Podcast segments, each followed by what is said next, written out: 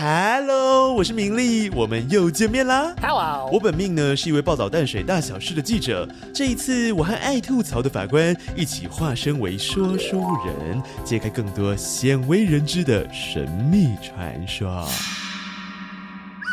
哎，开场太久喽，请马上进入今天的故事。热热热热热！啊，今天的故事呢是关于一起爆炸案，而这一起爆炸案似乎和传说中的宝藏有关。时间来到光绪乙未年的五月二十五日，补充一下，那是一八九五年。甲午战争后，当时的清廷政府无力阻止日方的强力要求，做出割让台湾的决定。在台湾的士绅听到这样的决策啊，当然不能接受啊！他们大量的请愿、提议、抗议，能做的都做了，却还是无法阻止被舍弃的命运。于是，他们联合组织起来，相集全岛之力，对抗那邪恶的日本鬼子。哦，好气好气！他当然气呀、你想想看，好好在上学、上班，甚至只是去杂货店买一个鸡蛋的路上，啊，国家就说 “sorry，不要你了，白补”。你现在被送给别人，哎，一定会觉得莫名其妙吧？嗯，也是有道理耶。嗯哼，所以呢，在当地士绅的推动下，联合原本的清廷官员，台湾民主国于是成立。哎，我蛮好奇的，那些原本在地的官员呐、他们不是应该要撤走吗？为什么会这么激动，决定留下来要打仗啊？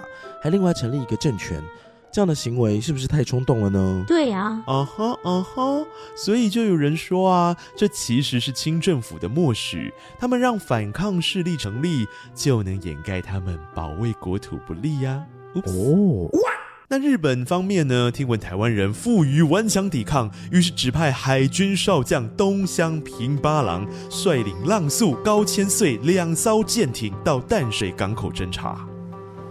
他们在海上观察的时候都没发现什么异状，所以平八郎就下令开进淡水港，想上岸瞧瞧。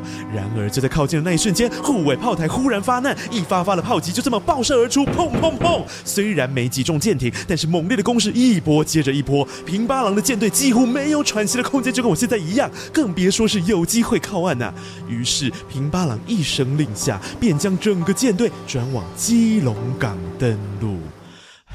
然后嘞，然后嘞，就这样结束了吗？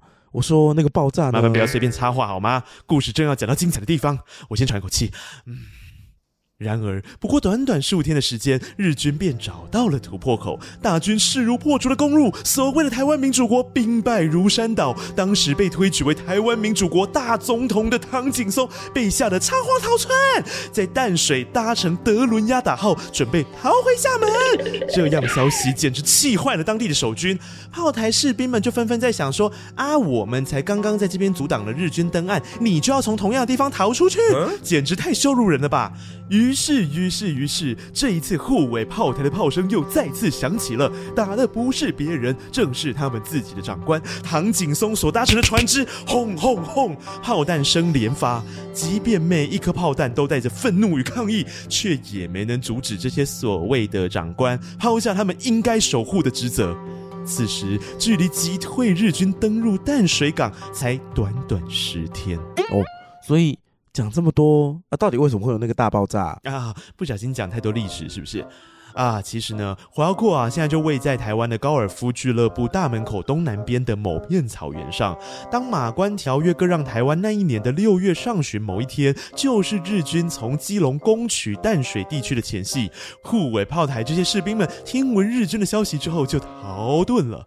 由于这个地方已经没有一兵一卒，几名好奇的无知住民呢，就大胆的点蜡烛，想要闯关，潜入幽暗的火药库，呃，却不慎引火，发生大爆裂，瞬间人房通通烧毁。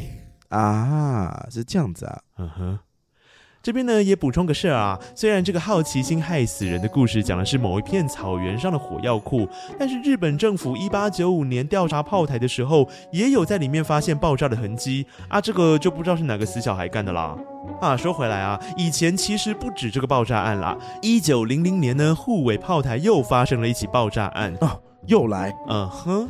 一名叶姓员工为了替榴弹装填弹药，一不小心将铁杆摩擦到药桶，飞溅的火花顿时点燃高达三十斤的火药，大火瞬间吞噬了叶姓和一旁的刘姓员工，更造成周围石块瓦柱倾倒弹射，场面一时触目惊心。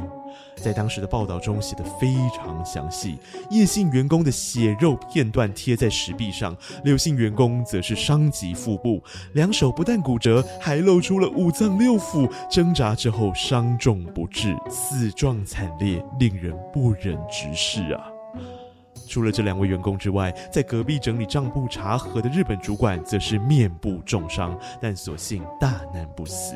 哎，这好像以前日本综艺节目很常玩的电流击击棒，一个不小心手抖哦，就会出歹击。呃，好哦，你步入年纪了呢。诶，是说所以平常要多训练手的肌耐力喽？哎，不是不是，这一件事啊，还有后续的报道哦。因为叶姓和刘姓员工在火药库爆炸的时候逃命不及，政府念在他们是因公殉职，每人发放吊祭金十元，彝族也就是提供死者的家属扶助金五十元，爆炸案就这样告一段落啦。唉，今天的故事说完了。部分资料出自周明德《海天杂文》和《台湾日日新报》，希望你喜欢今天的内容。淡泊名利，我们下次见喽，拜拜。